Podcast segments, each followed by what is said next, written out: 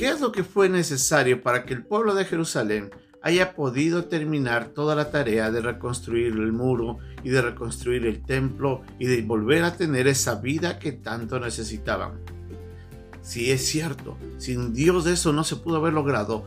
En el pasaje que vamos a ver hoy día y terminando ya nuestra serie sobre el estudio del libro de Nehemías, vamos a encontrar que hizo falta un elemento muy importante, el líder, esa persona que pudo lograr que todos esos cambios que se anhelaban de parte de Dios en favor del pueblo lleguen a darse. Esta es nuestra lección de hoy día aquí, en un momento con Dios.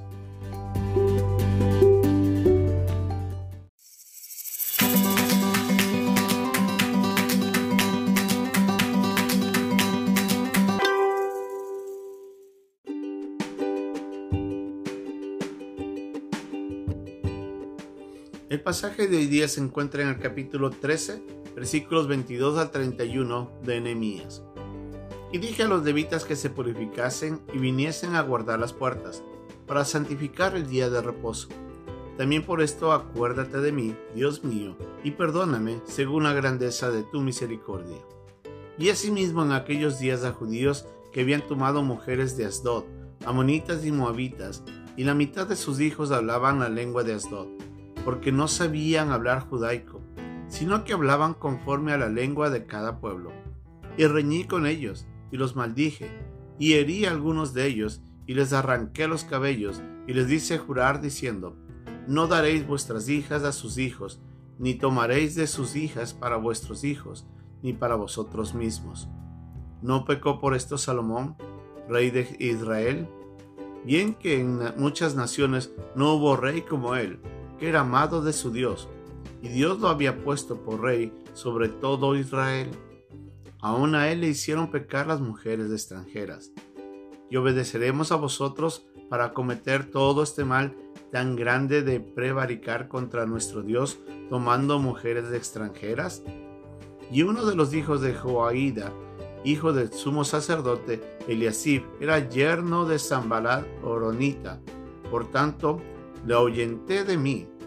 Acuérdate de ellos, Dios mío, contra los que contaminan el sacerdocio y el pacto del sacerdocio y de los levitas.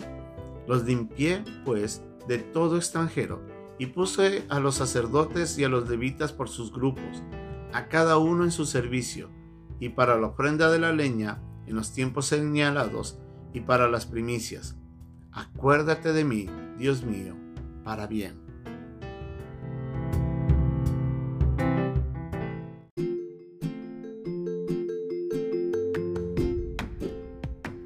Estamos terminando nuestras lecciones del libro de Nehemías.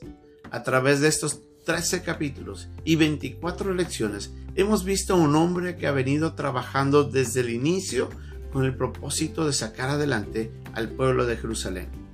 Vemos un hombre que cuando se enteró de que el pueblo estaba en gran afrenta, se postró ante el Señor y pidiendo la ayuda y el favor de Dios, él esperaba para que Dios le abra las puertas para poder emprender este trabajo que él quería, reconstruir los muros, levantar las puertas y avivar al pueblo de Israel adorarle a Dios. Nemías nos deja un gran ejemplo. Él se esforzó durante todo el tiempo. Cuando Dios le dio la oportunidad, no escatimó esfuerzos para seguir adelante. En ese instante él trabajó apasionado. Él dedicó horas eh, analizando qué hacer y cómo hacer la obra él dedicó tiempo para animar al pueblo a unirse en el proyecto y de esa manera juntos trabajar todos. Cuando hacía falta, alentaba. Cuando hacía falta, corregía. Cuando era necesario, él mismo estaba batallando con el propósito de no detenerse. No se detuvo ante las distracciones, fue sabio ante los engaños. Fue un hombre que dependía de Dios en todo momento antes de hacer algo. Nehemías nos deja un gran ejemplo de liderazgo. En este capítulo 13, ya para terminar, vemos a un hombre que en primer lugar corrigió lo que había sucedido en el templo. Había encontrado a Tobías metido ahí en, la, casa de Dios viviendo, siendo el enemigo de Dios, y lo saca de ahí con valor. Cuando se entera de que el pueblo no estaba diezmando ni trayendo las ofrendas, anima al pueblo a traerlos.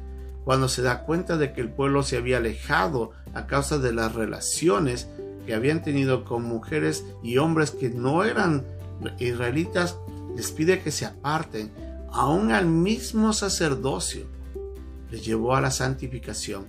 Fue un hombre que llevó a todo un pueblo a santificarse. Su anhelo, honrar a Dios. Nehemías tenía un propósito. Él quería con su vida entregarle todo para que Dios lo use y transformar la vida de un pueblo para honrarle al mismo Señor. Nehemías nos deja este gran ejemplo. Pero una de las cosas que más me llama la atención en este capítulo 13 es de que él varias veces le dice al Señor, acuérdate de mí. Cada vez que él nombraba el pecado del pueblo, él miraba hacia sí mismo y se hacía una retrospección y, decía, Señor, yo también soy débil, yo también puedo pecar, ayúdame. Nehemías fue un hombre humilde, reconocía su necesidad de Dios y reconocía su debilidad. Y por eso le pedía a Dios, Señor, ayúdame en esto. Acuérdate de mí, le decía. Nehemías nos deja un gran ejemplo.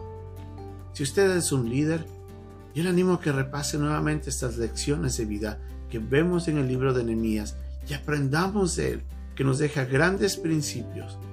Un hombre que levantó a un pueblo para glorificar el nombre de Dios. Y si usted es parte de la iglesia, si usted tal vez no es un líder, usted está participando en la iglesia, yo le animo a que pida a Dios para que envíe líderes como Nehemías, personas que estén comprometidas primero con Él, para que ellos se entreguen a Dios y que vivan apasionadas en la tarea de llevar adelante la iglesia del Señor de acuerdo a la voluntad de Él. Pídale a Dios que le ponga en usted también el deseo de colaborar.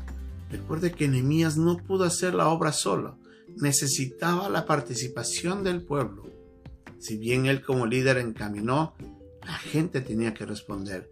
¿Está usted respondiendo al llamado de su líder, de su pastor, hacer la tarea que él está llamándole a hacer y ser parte, ente transformador de lo que Dios está haciendo en la iglesia, yo le animo a que participe activamente.